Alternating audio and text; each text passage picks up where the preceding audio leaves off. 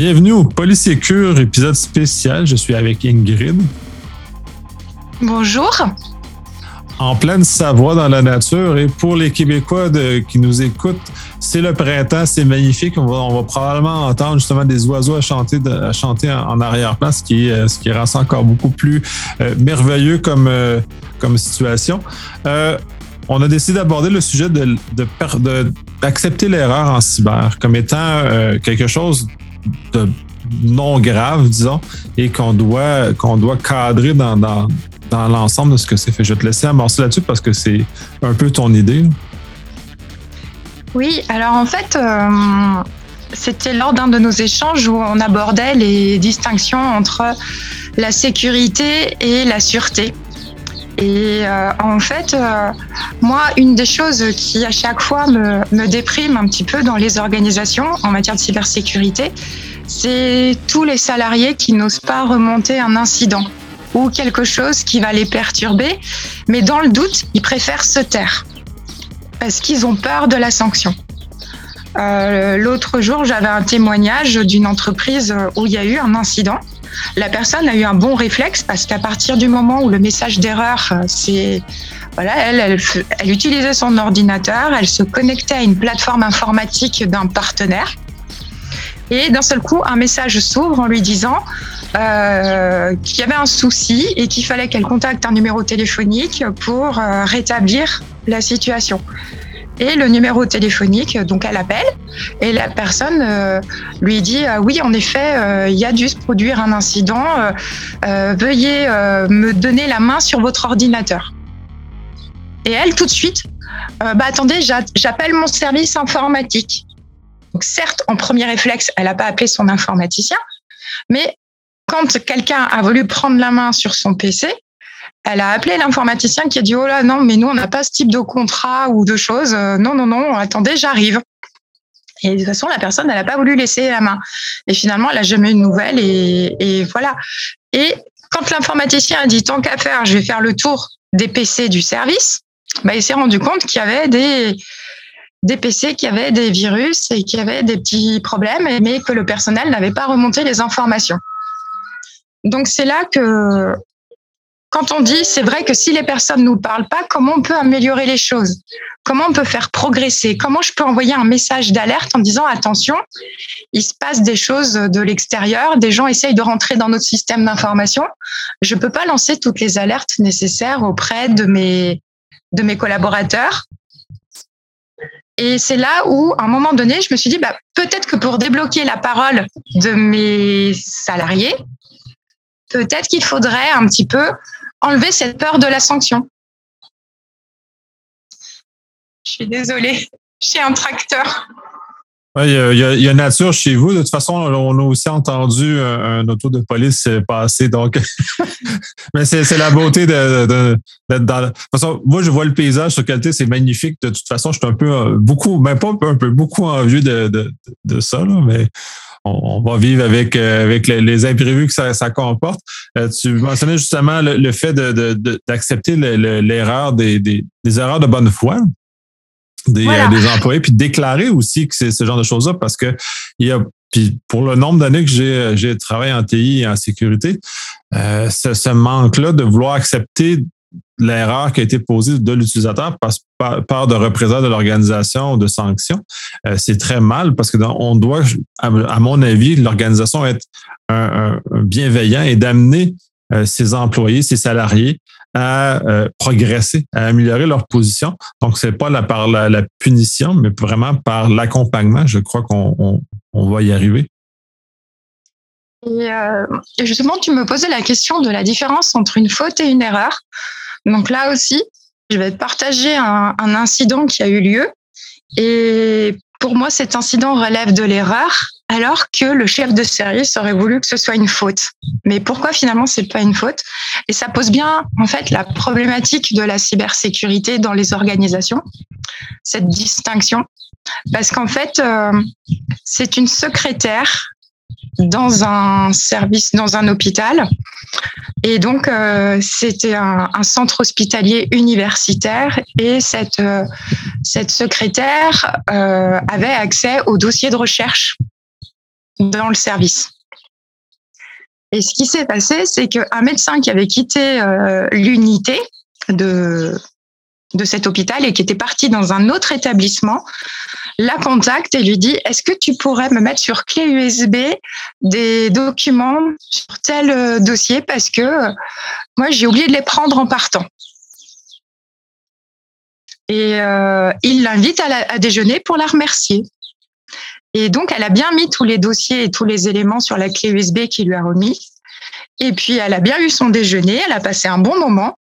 Sauf que quelques semaines plus tard, quand un article est sorti euh, dans les publications scientifiques en reprenant les résultats de, son service, autant dire que ça, d'où vient la fuite ils ont vite compris que la fuite venait d'elle et qu'elle avait mis des éléments sur un dossier.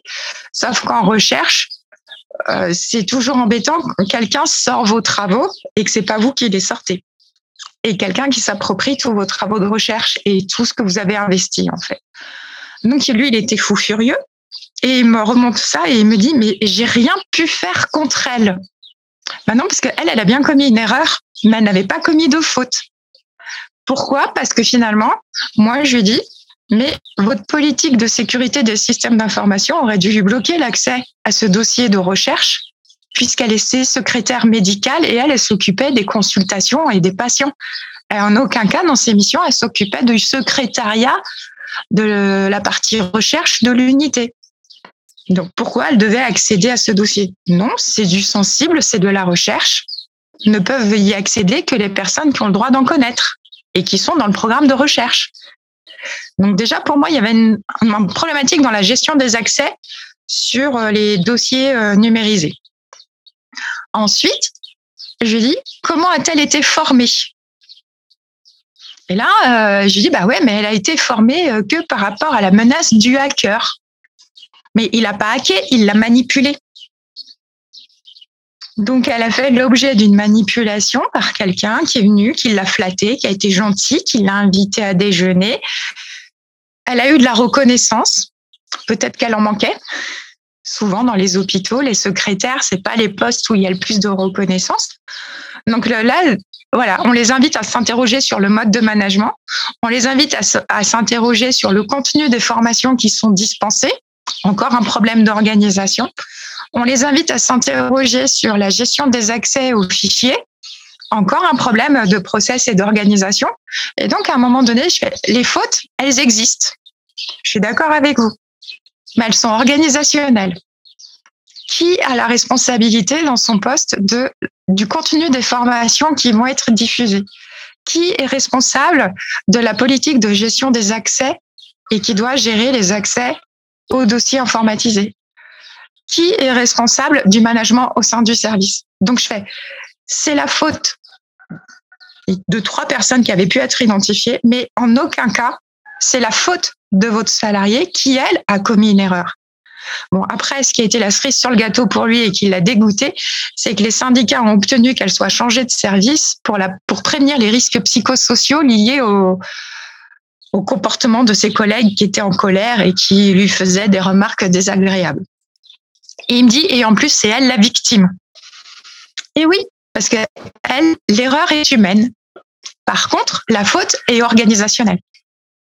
Et donc, voilà. C'est très intéressant comme nuance. Puis, euh, oui, un des problèmes, c'est les zones de déflagration des, euh, des, des, problèmes. Si les gens ont trop d'accès par rapport à ce qu'ils ont vraiment besoin, on amène justement cette situation-là.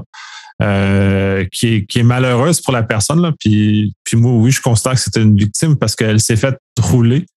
Euh, Puis, tu sais, c'est humain. Là, même les, les, grands experts en sécurité se font rouler par des choses comme ça. Puis en plus, c'est pire, les grands experts se font rouler plus facilement que les petits experts en sécurité, en cybersécurité, parce qu'ils sont tellement convaincus d'être meilleurs que tout le monde qu'ils vont tomber dans des pièges très simples.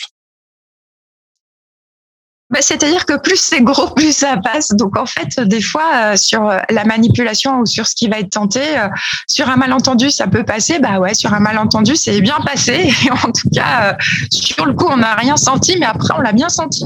Merci du cadeau. C'est des choses qui arrivent et que là aussi, on se rend compte que c'était des choses, euh, oui, mais j'ai bien le temps plus tard. Et euh, on voit que des fois, les, les modules de formation, une fois qu'ils sont faits, on les change plus, ils évoluent plus. Or, la menace évolue en permanence. Et, en même temps, comme je dis, euh, il faut pas oublier que l'atteinte aux données, c'est pas que le hacker, c'est aussi la fuite d'informations. Et là, je trouve qu'on est très mal accompagné et sensibilisé sur les fuites d'informations et en fait notre erreur justement, où euh, on n'a pas des fois conscience que ce qu'on gère, c'est de l'information sensible. Elle est sens et on n'a pas conscience en fait de ce degré de sensibilité. Puis à un moment donné, on diffuse un truc tout bête, là encore sur les problèmes de droit d'accès, où euh, des fois pour moi c'est un vrai problème, c'est au niveau des, logiciels quand on doit donner les droits d'accès et qu'on va demander différents types de profils d'utilisateurs. Donc en santé, c'est des choses qu'on utilise beaucoup parce que le secret médical est un secret partagé, c'est un sujet qu'on avait abordé euh, l'an dernier, mais pas partagé de la même manière avec tous les intervenants en santé. Donc, on a quand même conscience en santé qu'il y a l'information euh, qui est partagée entre les médecins, il y a celle que je partage avec euh, les infirmiers, et puis ainsi de suite. Et puis, il y a ce que je partage avec le pharmacien, ce que je partage. Enfin, voilà, il y a, il y a différents niveaux, et donc finalement, les accès aux dossiers patients ne sont pas tous les mêmes. Et quand je demande, par exemple, sur un logiciel RH, dans une entreprise en disant tiens euh, c'est bien de donner un droit d'accès au chef de service mais euh, le chef de service en même temps c'est lui il, il supervise. C'est pas lui qui, qui est le manager euh, de l'équipe. Donc le chef de service lui en supervision à la limite qu'il ait une lecture globale de tout le monde tant mieux.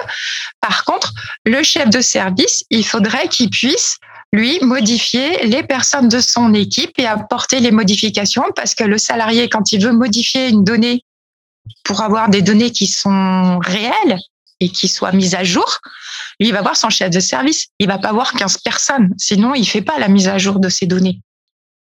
Parce que plus je crée de la contrainte et moins il fera.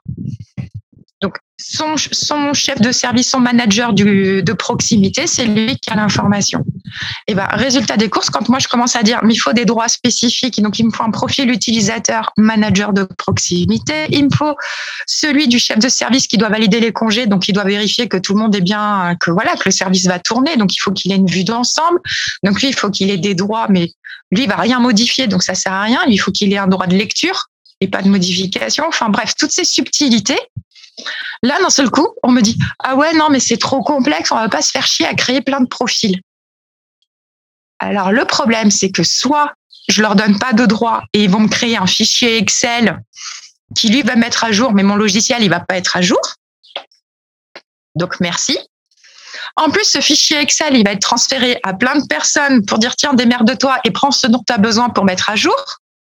Donc, je vais avoir du transféré à avec plein d'informations qui doivent pas être, enfin voilà, qui n'ont pas été minimisées, minimisées, qui n'ont pas été nettoyées. Et là, c'est là qu'en fait, c'est là que les emmerdes arrivent et qu'on va me dire ah, il y a un incident. Bah ouais, il y a un incident, mais vous êtes gentils les gars, mais euh, vous m'avez fait quoi là? C'est votre organisation. Et puis juste si au départ on avait fourni des droits d'accès suivant les profils utilisateurs, bah peut-être que le fichier il serait à jour mon logiciel, que peut-être après pour le pilotage au niveau du comité de direction, ils auraient un bon fichier avec les bonnes données. Et là, c'est un peu euh, n'importe quoi. Donc, j'ai pas de données à jour. J'ai du logiciel avec des données euh, qui ont peut-être pas été révisées. J'ai des fichiers Excel qui circulent partout. Mais en attendant, qu'est-ce que vous avez proposé?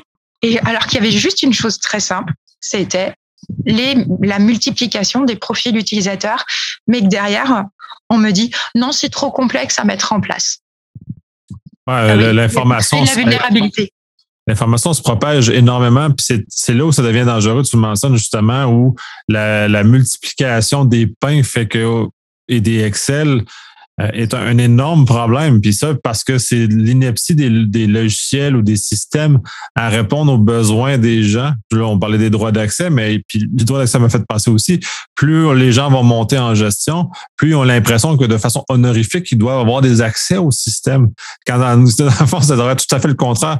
Plus on accède à des postes de gestion élevés, moins on devrait avoir accès au système parce qu'on n'a plus d'affaires à être là. C'est plus notre rôle, un.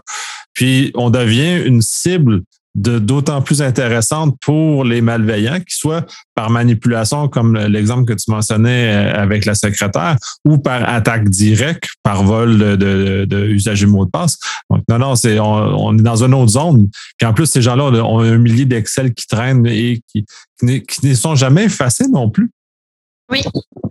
Ah bah non, parce que des fois que ça sert un jour, et la, la, stratégie de des fois que ça sert un jour, il y en a beaucoup qui l'utilisent parce que c'est pareil.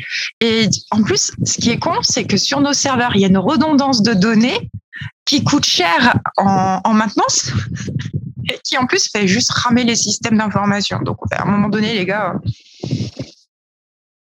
c'est voilà parce que là maintenant, il faut sécuriser aussi toutes ces données.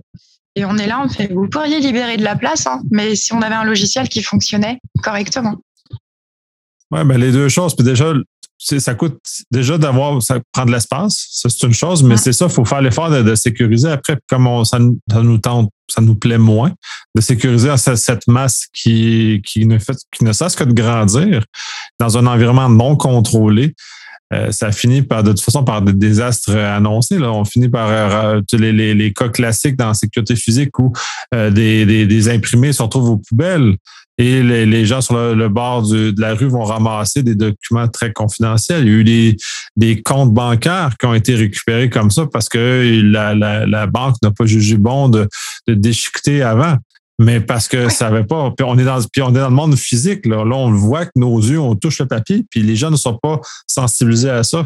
On imagine que dans le virtuel, la multiplication de ces choses-là, ils ne pensent pas qu'il faut qu'on détruise après. Et, ça, ça, ça finit par pourrir de partout. Alors là, justement, tu abordes les banques. Alors c'est intéressant parce que là aussi sur la nuance de la faute et de l'erreur. Alors euh, au niveau de ma banque, un agent de la banque m'a envoyé des fichiers. Alors moi, je lui, donnais, je lui demandais des documents parce que voilà, euh, le site était indisponible. Donc, je lui ai demandé d'envoyer, euh, de m'envoyer les, mes extraits de compte pour que je les fournisse à mon comptable. Truc con, quoi. Voilà, on arrive au moment de la comptabilité. Le, site, il n'est pas accessible. Je fais, ouais, sauf que moi, le comptable, il faut qu'il bosse. Sinon, après, je peux pas faire ma TVA. Et après, c'est les impôts qui vont me tomber dessus. Les joies de l'administration et, et de la fiscalité. Donc, à un moment donné, je lui demande les éléments, mais voilà. Là, elle me transmet les informations et les extraits de compte, mais elle m'a envoyé un an d'extrait de compte d'une entreprise qui n'est pas la mienne. Là, ce n'est pas une erreur. Là, c'est une oh, faute. Oh là là Oh là là, parce que là, il y a violation du secret bancaire. C'est très grave là, de ne pas avoir fait cette vérification-là minimum avant d'envoyer l'information. Euh, c'est inexcusable.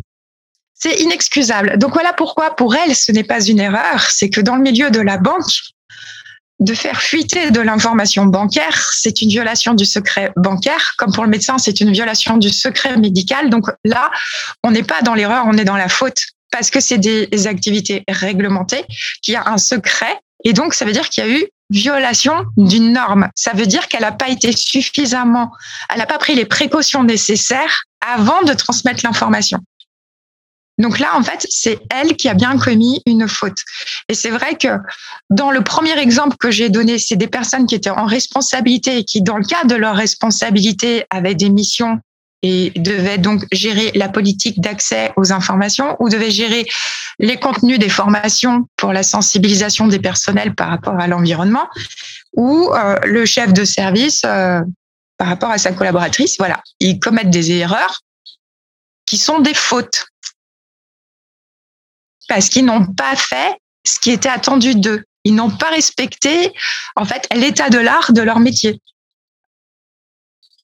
parce que leur, niveau de responsabilité nécessitait qu'ils prennent les informations nécessaires pour faire le travail correctement. Donc, à un moment donné, il y a des responsabilités. On a le poste qui va avec, donc avec tout ce qui va bien avec, parce que la secrétaire médicale et je pense que le RSSI euh, n'ont pas la même rémunération. Donc voilà, ça fait partie des, des enfin voilà, des, on a des responsabilités, il y a une contribution, enfin il y a une rétribution pour ces responsabilités, et c'est là qu'on est dans la faute et que derrière on assume la faute et les conséquences. Donc en fait finalement ils ont arrêté de s'énerver euh, quand ils ont eu mes quelques éclairages parce qu'ils ont dit si je m'énerve de trop ça va attirer l'attention sur nous et la sanction elle va être pour nous. Voilà. Oui, mais c'est ça, c'est important aussi de, cibler. Là, on parle de, la pauvre secrétaire médicale, elle, euh, ça, ça, représente aussi d'autres aspects de problèmes humains. Dire, cette personne-là, elle a, de façon organisationnelle. Il y a eu une autre faute derrière, parce que quand je leur dis suite à cet incident, comment avez-vous modifié le contenu de formation ou la politique de gestion des accès? Ben non, ils n'ont rien fait. Non, alors là, c'est encore plus grave parce que si ça se reproduit, la récidive, parce que vous n'avez pas modifié les choses, là, vous êtes mort parce que c'est pas voilà, c'est là euh, la faute qui se répète à un moment donné, ça devient inexcusable. Hein. C'est très, très difficile pour être euh, pour avoir rédigé plusieurs rapports d'incidents, dans le dans le contexte dans lequel tout ça se, situe, que ce soit technologique ou humain. Il y a toujours une, une, section où on doit spécifier qu'est-ce qui peut être changé ou amélioré à l'organisation pour que ça ne se passe plus pour qu'on ait plus ce genre de situation. Ça peut être par de l'information supplémentaire, par l'ajout de, de, mesures de sécurité. Tu mentionnais justement qu'elle elle avait trop d'accès. Réviser les accès, s'assurer que la personne n'a pas de, de, trop, trop d'accès. c'est là où on enlève la capacité des gens à faire des erreurs aussi. Oui, on a le droit à l'erreur, puis il faut la déclarer, mais en même temps, l'organisation est responsable de transformer cette situation d'erreur en situation d'amélioration et justement d'éviter que l'erreur se reproduise, puisque là, on, une erreur qui sera produite tant qu'à moi, ça devient une faute. Donc euh, là aussi, oui. Mais euh, pareil, l'agent, le fameux utilisateur final, celui qu'on dit, euh, de toute façon en cyber, le problème il est entre la chaise et l'écran. Oui, bah, avant d'aller accabler entre la chaise et l'écran, vous savez, il y a beaucoup de choses à gérer. Parce que aussi, des fois, on dit dans quelles conditions faites-vous travailler les personnes? Et l'environnement de travail compte aussi pour beaucoup. À un moment donné, aujourd'hui, on voit que beaucoup d'attaques fonctionnent via les via les mails. Mais quand on voit certaines personnes dans quelles conditions elles travaillent, avec le téléphone qui qui fait que de sonner, qu'en même temps euh, il y a des gens qui circulent dans leur bureau et qu'en même temps il faut gérer euh, bah, plusieurs logiciels pour un même sujet parce qu'il n'y a pas d'interopérabilité entre les logiciels. Donc à un moment donné, je fais donc elle doit jongler certes, on lui met deux écrans pour lui faciliter les choses, mais il faut toujours fermer une fenêtre pour en réouvrir une, prendre un élément d'un côté pour pouvoir alimenter de l'autre côté, puisque les logiciels n'étant pas interopérables, c'est à la secrétaire de faire euh, toutes les, enfin, de, de faire euh, transmettre toutes les informations nécessaires. Donc, c'est de la saisie manuelle, mais de la saisie manuelle dans un contexte où ça circule dans le bureau, où il y a des gens qui peuvent m'interpeller, où il y a le téléphone qui sonne. Euh, là aussi, erreur, il faut savoir l'entendre et les gens qui voudraient aller sur du contentieux en disant je vais la sanctionner, la faute ne serait pas reconnue parce que si elle conteste la décision, de toute façon, les tribunaux diront, vu les moyens que vous avez mis à sa disposition, l'erreur était inévitable. Donc on en revient encore à la responsabilité de l'organisation. Alors, à un moment donné, euh, on balaye devant la porte, on voit et on est peut-être aussi un peu plus ferme sur les logiciels interopérables parce que si il y a plusieurs années en arrière, ça pouvait s'entendre. Aujourd'hui, c'est suffisamment débattu dans le monde des industriels pour dire l'interopérabilité, c'est nécessaire et c'est une question de sécurité et de sûreté des systèmes d'information.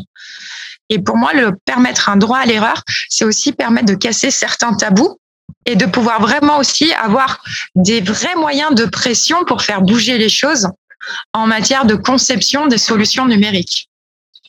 Je trouve ça déplorable qu'on l'industrie en général est comme ça, de mettre la faute sur l'utilisateur, c'est toujours l'utilisateur final qui, euh, qui est le maillon faible, qui est le problème. Qui... Je trouve que cette attitude-là, elle est négative parce qu'elle ne met pas le doigt sur la, vraie source du problème. Là, tu parlais entre autres de surcharge cognitive. Euh, c'est c'est les stratégies standards des malveillants ils vont, ou des fraudeurs vont aller en surcharge cognitive justement pour euh, empêcher que le cerveau soit capable d'intercepter un geste qui normalement aurait été intercepté comme étant dangereux. Les pickpockets utilisent cette stratégie-là pour vider les poches des gens. Les magiciens utilisent cette stratégie-là pour justement nous, nous faire croire à des choses qui n'existent pas vraiment. Donc, cette stratégie est utilisée dans un univers, on ne la met pas que dans un autre qui est un univers de travail les gens sont soumis aux mêmes règles de, de limites cognitives. On est des humains, on a un espace cognitif limité. Puis quoi qu'en disent les gens, il y en a qui prétendent en avoir des, immenses. Pas tant que ça, c'est assez facile d'aller. Puis quand on, utilise cet élément-là, puis là, on parle, euh, on parle de la secrétaire, mais les gestionnaires aussi en en ont un. chaque décision consomme cet espace cognitif-là. Donc, épuise cette, cette, cette réserve cognitive-là qu'on a par jour. Donc, à ce moment-là, en fin de journée, c'est plus facile de faire une erreur parce que cet espace cognitif-là est rempli, est déjà utilisé, est épuisé. Fait que il faut réfléchir à cette façon-là. Tant qu'on va avoir des humains qui vont opérer les systèmes, faut faut en tenir compte comment on design, que les, les couleurs à l'écran, que euh, les, les, éléments indicatifs faciles qui ne demandent pas de réflexion, donc d'effort cognitif, soit doivent être bâti dans les systèmes. Puis si on, plus on demande d'efforts cognitifs, donc de demander à la pauvre secrétaire de prendre une décision, on, on ampute sa capacité à faire son vrai travail qui, qui est exigeant aussi. Il faut le réfléchir comme ça. J'ai eu un cas où il y avait une dame qui, euh, je sais pas quoi, c'est une secrétaire aussi, s'est infectée 13 fois d'affilée. Est-ce que c'était de sa faute? Non, parce que son travail consistait à ouvrir les courriels et ouvrir le contenu des courriels. Donc, la nature même de son travail créer le problème de cybersécurité qu'on avait. Donc, il faut changer la nature de son travail ou faire que son travail ne soit pas exposé à une menace cyber aussi élevée que ça. là, il est, Maintenant, il faut, faut, arrêter. Il ne faut pas blâmer l'utilisateur. Pas l'utilisateur qui, est coco. C'est ceux qui ont pensé au système, qui ont mal réfléchi à leurs choses. Bah, c'est ça, c'est une question qu'on aborde souvent aussi sur euh, les, les fichiers corrompus. Et à un moment donné, je dis, mais qui va blâmer un RH d'ouvrir un CV surtout quand ils recrutent. Donc, à un moment donné, je fais celui qui est à blâmer, c'est celui qui n'a pas isolé en fait cette adresse mail spécifique pour lire les dossiers qui viennent de l'extérieur. Et il faut pas que ce soit sur le serveur de l'entreprise. Comme ça, à la limite, il y a que cette partie-là qui est isolée, qui est à gérer. Et ça n'a pas fait foirer tout mon système d'information de l'entreprise et tout le réseau du service RH qui juste gère la paye. Un peu con de mettre en vrac le service qui gère la paye. Bon, c'est, mais c'est, voilà, c'est pour moi des, choses qui sont, enfin voilà, on accable nos pauvres secrétaires.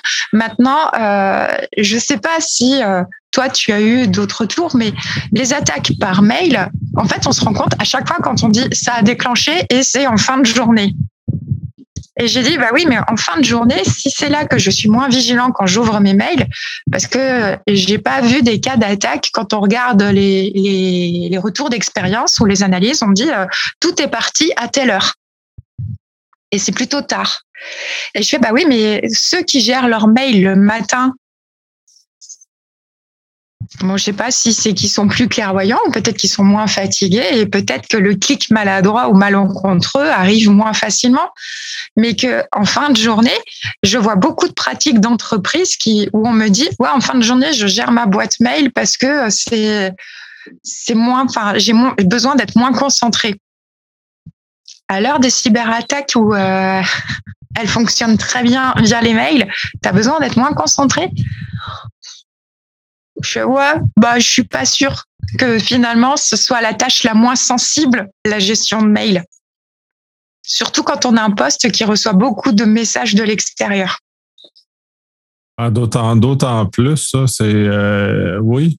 Puis même les, même les mesures minimales qu'on met en place présentement sont insuffisantes pour aider ah. les gens à prendre une décision éclairée parce qu'ils vont souvent passer par-dessus cette, ces éléments-là parce qu'ils sont, ils se sentent on, parlait en, off justement du, euh, un peu l'arrogance que les hommes peuvent avoir à certaines situations. Donc, ils surestiment leur capacité. Et puis là, c'est un exemple très typique de ce genre de choses-là, où là, ils vont surestimer leur capacité à gérer les courriels en fin de journée. Ils surestiment cette, cette façon-là, donc sont plus propices à tomber dans ces pièges-là en fin de journée. Puis en plus, qu'ils surestiment leur capacité réelle, c'est d'autant plus drôle. Bah, je discutais avec quelqu'un de l'ANSI et on parlait de cette notion de confiance. Et il me disait que un, grand compte avait eu un incident cyber euh, assez important, mais parce qu'il avait travaillé à partir de en fait, voilà, il travaille avec un, sous-traitant. Il dit, euh, le dirigeant de ce grand compte dit, bah tiens, j'ai besoin de faire un, un petit site internet euh, pour une action de com et tout, et il dit, je vais faire travailler un copain j'ai confiance en mon ami. Sauf qu'il lui a pas mis les mêmes contraintes sécurité qu'il met pour sa propre organisation, pour les applications au sein même de son organisation et pour ses salariés. Et comme c'était quelqu'un de confiance, il a moins contrôlé, il a été moins vigilant et finalement la vulnérabilité, ça a été cette structure qui a travaillé pour lui et qui a développé un site qui n'était pas aussi sécurisé que ce qu'il aurait fallu parce que peut-être aussi qu'ils n'avaient pas conscience qu'il serait la porte d'entrée parce que si eux ils géraient pas des choses sensibles, vu qu'ils allaient être reliés au système d'information de l'entreprise, ils allaient pouvoir être la porte d'entrée dans l'entreprise parce que eux-mêmes allaient être reconnus comme partenaires de confiance par l'entreprise. Et donc, ils allaient servir de cheval de Troie. Et ça, c'est quelque chose. Et pourtant, le cheval de Troie, c'est quand même une tactique et une stratégie ancienne que tout le monde connaît. Et on voit que ça marche toujours. Alors, quand, quand on me dit le hacker, le hacker, je fais non, le hacker, il a utilisé une stratégie qui date des Grecs, les gars. Adaptée à l'ère des nouvelles tech. Mais ça marche toujours. Pourquoi? Parce que c'était basé sur l'ego, sur la reconnaissance, sur le cadeau, sur euh, la confiance. Quelle naïveté Bon, c'est vrai que les Grecs, c'était aussi les hommes qui prenaient les décisions, mais rien à voir avec ce qu'on a. Pas, pas, tous, parce que si on regarde, euh, Sparte n'était pas, était pas tout à fait dans cet esprit-là. Mais cela, cela, cela étant dit, c'est très drôle parce qu'au niveau stratégie tactique, ça a toujours été la même chose. De tous les temps, on utilise les mêmes stratégies. C'est le moyen qui de l'exécution qui a juste changé. On a des outils différents. C'est sûr que les Grecs anciens, c'était c'était des lances et des, des flèches. Et maintenant, c'est du cyber, mais on arrive avec la même stratégie, même tactique, avec un moyen qui est adapté à l'époque en laquelle on est. Donc, c'est ah. c'est juste fascinant qu'on oublie ces stratégies-là. Je pense qu'il manque un peu de lecture. Dieu sait qu'on n'évolue pas. en fait, les technologies et les moyens évoluent, mais pas nous. C'est navrant. Ben, en, quelque sorte, ça, veut dire qu'on est, qu'on est comme les, Grecs anciens. On n'est pas plus, euh, plus éveillé sur la nature même de l'humain. C'est ça. Ça, c'est un peu triste aussi qu'en en temps d'évolution que ça, on n'a pas été capable d'avoir l'humilité d'accepter qui nous sommes. Puis de toute façon, le Moyen Âge est un exemple de d'arrogance de penser qu'on est au centre du monde, au centre de l'univers, au centre de choses. En effet, on est juste un, grain de sable sur une planète. Donc, toute tout cette arrogance-là est, tellement inscrite dans l'humain qu'on s'en sort pas. Ben voilà, et pas avoir conscience de son talon d'Achille, c'est quand même idiot. Et donc voilà, son talon d'Achille, c'était cette petite entreprise dont le dirigeant était un copain. Et donc en fait, la confiance pour lui était établie parce que son copain aurait pas euh, pas pu lui nuire. C'est un copain. Ouais, mais, mais le copain aussi va euh, sentir cette confiance-là. Il va être pas négligent au sens direct, mais il va être moins assidu sur la mise des choses parce qu'il pense que la, confiance se joue des deux côtés. Fait que les deux se laissent berner par cette cette relation de confiance-là? Bah, en fait, euh, c'est plutôt le problème du prestataire qui ne se renseigne pas sur les normes applicables aux clients. Parce que qu'est-ce que j'en vois des fois des solutions où avec l'agence régionale de santé, on voit avec euh, la responsable euh, SSI de l'agence régionale de santé Pays de la Loire, un jour, on avait assisté à une présentation de start-up. Et en fait, nous, on était là, ah ouais, mais c'est super ce qu'elle présente. Donc, on avait quatre projets présentés. Ils m'ont dit, mais ce qui est dommage, c'est que tout viole le secret médical. Et on dit, c'est beau, c'est beau, mais c'est juste que euh, le médecin qui l'utilise va avoir beaucoup d'ennuis. Donc, à partir du moment où on fait de la santé connectée, on se renseigne sur le code de la santé publique et puis on se renseigne sur les normes spécifiques, donc les normes applicables à tous, le RGPD, la loi informatique et liberté. On s'informe aussi bah, sur les normes spécifiques à la filière. Voilà. Et en fait, c'est vrai que je vois rarement des prestataires dire quelles sont les normes applicables à votre structure, à votre organisation dans le domaine du numérique. Alors après, pareil, euh, pour avoir été en lien avec le ministère des Armées, parce que c'est des questions qu'on pose en disant et chez toi ça se passe comment? Et euh, une chose qui m'avait été dite, c'est de voir que euh, les militaires donnent les références de tous les textes spécifiques militaires pour le prestataire pour qu'il puisse travailler. Mais en même temps, euh, s'appliquent aussi les autres normes en vigueur qui s'appliquent à toute filière confondue. Et en fait, les industriels considéraient que les autres normes ne s'appliquaient pas parce que eux, ils avaient respecté, ils avaient respecté la norme militaire. Mais la norme militaire, on dit non, mais en fait, on ne fait pas des redondances parfois avec des normes qui sont très bien et qui sont du monde civil et qui s'appliquent à nous, mais on va pas les répéter, quoi. Enfin, à un moment donné, euh, messieurs, euh, le code civil, euh, voilà, on va pas le reprendre. Le règlement européen, on va pas le reprendre. Hein. Il est là, il est bien, il est beau appliquez-le. Et donc, quand à un moment on leur dit, euh, euh, ouais, mais en même temps, il y a des gens qui accèdent à des informations qu'ils devraient pas voir, bah, et ils vous disent, mais comment ça? Vous avez peut-être respecté toute la réglementation militaire, mais vous n'avez pas respecté l'accès à l'information. Et donc, il y a des personnes qui ont des identités protégées et auxquelles tout le monde ne doit pas accéder. Mais j'arrive pas à comprendre que euh, un commercial ou une structure, une entreprise soit pas en mesure de lire, lire son environnement. C'est-à-dire que quand on offre un service à un tiers, on, s'attend à ce que ce tiers-là, qu'on ait une connaissance de sa réalité, de son univers, de ces choses. Donc, c'est vraiment, euh, pour moi, fascinant de voir cette espèce de désinvolture ou ben, à la limite négligence de ces, euh, prestataires-là de faire juste n'importe quoi. Penser qu'ils sont dans un univers qui ne, en vase clos, qui n'existe pas dans, dans, l'ensemble. Je suis juste fasciné. Bah, c'est-à-dire qu'on a une, on a une problématique, c'est que les juristes sont comme nos codes. Ils sont en silo. Sauf que le numérique, il est transversal. Et euh, j'ai travaillé pour une, euh, une, mutuelle en santé. Et euh, il m'avait demandé un rapport sur euh, la sécurisation des, objets connectés de santé. Et j'ai commencé à leur parler de la problématique de l'électronique et de la garantie de bon fonctionnement sur l'électronique, mais qu'en matière de domotique, l'électronique est intégrée dans les murs. Donc, il fallait respecter du droit de la construction et qu'en même temps, dans l'habitat connecté qui prend en compte le vieillissement pour le maintien à domicile des personnes et tout, donc on met en place de la domotique pour la sécurité de la personne, c'est très bien.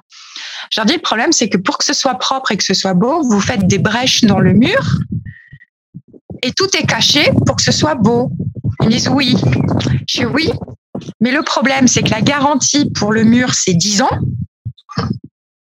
quand on fait quelque chose et des travaux euh, parce que c'est du gros œuvre. Donc la garantie, ça veut dire que l'entreprise qui fait la dépose et qui fait ça doit être une entreprise qui a toutes les certifications pour pouvoir faire du gros œuvre et puis vous mettre une garantie décennale pour les travaux qu'ils vont faire. Est-ce que c'est des choses que vous avez prévues dans l'installation pour avoir une installation conforme? Et le problème, c'est que eux, ils s'engagent sur 10 ans, que ce soit bien sur 10 ans, mais que ce qu'ils ont mis dans le mur a une garantie de bon fonctionnement de 2 ans, parce que c'est de l'électronique. Donc, est-ce qu'ils ont prévu un boîtier d'accès? Parce que je sais pas. En fait, est-ce que ça les a tués? Et là, d'un seul coup, ils m'ont dit bon, attendez, on veut en savoir plus. Mais ils m'ont dit le coût de la domotique et de tout. Ben, non, mais moi, vous m'avez expliqué vos activités de mutuelle. Donc moi, je me suis adaptée à vous et j'ai regardé tout ce qui pouvait engager votre responsabilité et je vous ai fait un, un panorama de la gestion du risque. Et en fait, ils m'ont dit, mais vous nous avez fait une approche que nos services juridiques nous ont jamais dite. Je dis, oui, en même temps, est-ce que vous avez recruté un juriste en droit de la construction? Ils me disent non.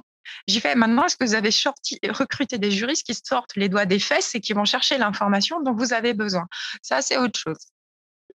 Oui, mais c'est là, mais c'est un cas. C'est, j'ai éclaté de rire quand, tu, quand tu relatais ça, parce que c'est effectivement euh, tout, tout, tout, tout le contexte. Puis, puis c'est un des problèmes en cyber. On est dans un univers de contexte contexte fait foi de tout en cyber. On peut pas prendre rien de façon unitaire, ça, ou atomique. On peut pas. C'est, tout petit. C'est toujours, on peut pas faire ça. Il faut prendre le, paysage, la complexité, l'environnement, tout ça. Puis c'est là où on prend des bonnes décisions, plus euh, rentables parce qu'on dépense moins d'argent pour rien mais aussi on est, on est cohérent. On ne place pas quelque chose que deux ans de garantie dans un, dans un, dans un mur qui en a dix ans de garantie. En fond, qu'on qu'on va devoir recasser au bout de deux ans, justement, puis de fond, de réallonger toutes les, les choses. Ça, ça juste, c'est un non-sens, mais c'est tellement drôle.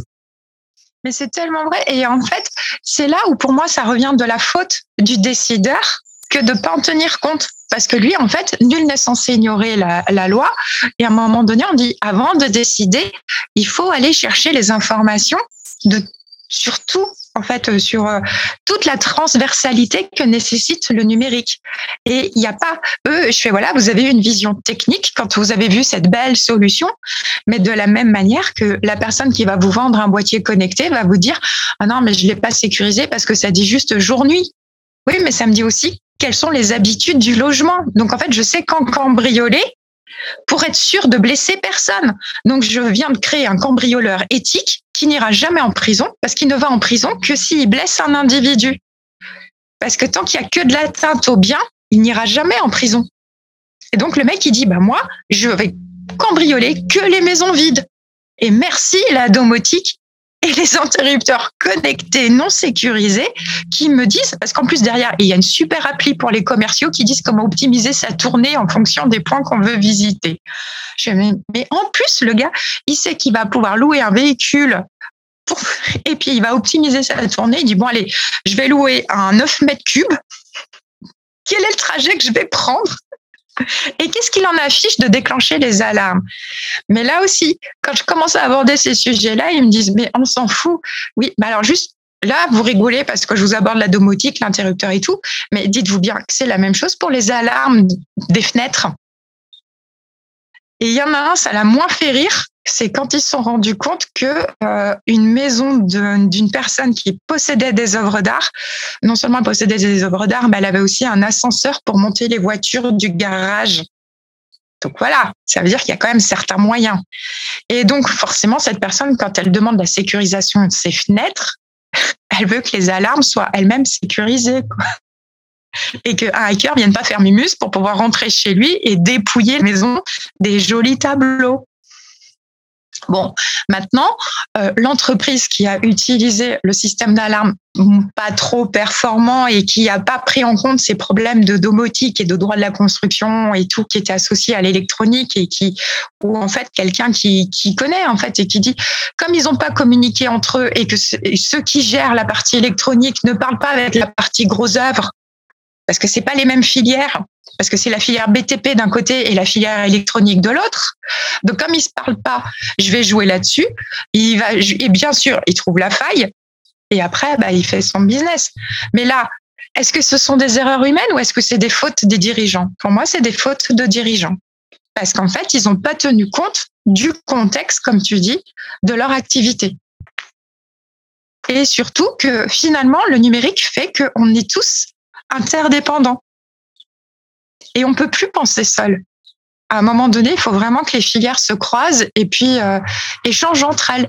On peut pas dire, moi voilà, je, je fais que la filière santé et je fais que de la santé. Non, parce qu'à un moment donné, tu vas faire du BTP parce que il va y avoir du logement du logement qui va être adapté, qui va suivre la personne tout au long de son vieillissement pour la maintenir à domicile en sécurité. Et notre société a besoin de cette évolution-là du logement mais pas à n'importe quel prix, pas n'importe comment. Comme quand on me lance le matelas connecté qui nous permet de savoir si le cœur euh, bat plus vite ou moins vite.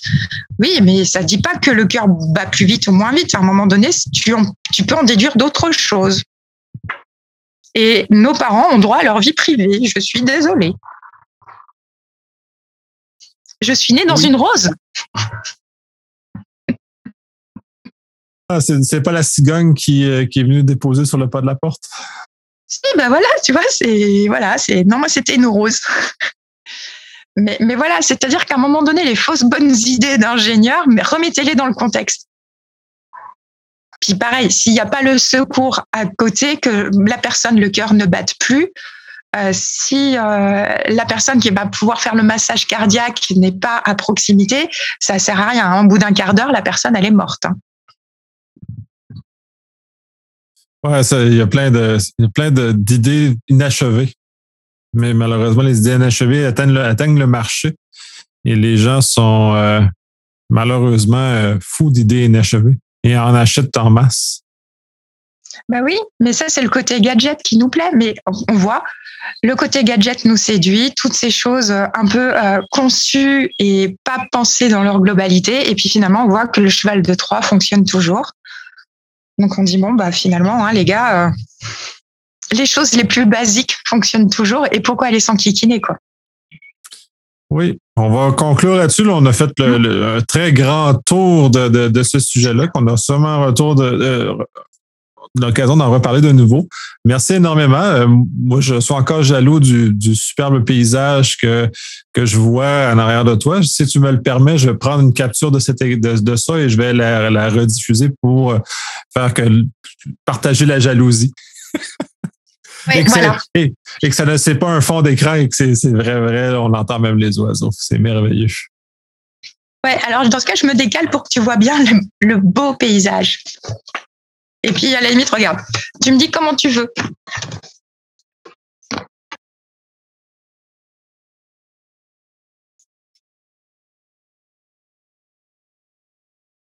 C'est magnifique. C'est beau la Savoie. oui, j'y suis jamais allé. Ça, ça, va falloir que je mette ça sur ma route. On a de la neige, mais moins que vous. Et moins longtemps. Ah oui, mais ça, c'est sûr. Sinon, on a des flaques d'eau par rapport à vos lacs, ça c'est sûr aussi. Oui, aussi. Mais c'est ça, chaque, chaque, région a son, euh, son charme. Mm. Sur ce, je te souhaite une excellente fin de journée, bon week-end également. On est un vendredi et on se voit en vrai, vrai dans environ une semaine. J'ai très hâte. Et on va peut-être avoir l'occasion d'enregistrer un, live cette fois-là, qui euh, dans lequel on va être euh, en, à la même zone. Exactement. Bonne fin de journée.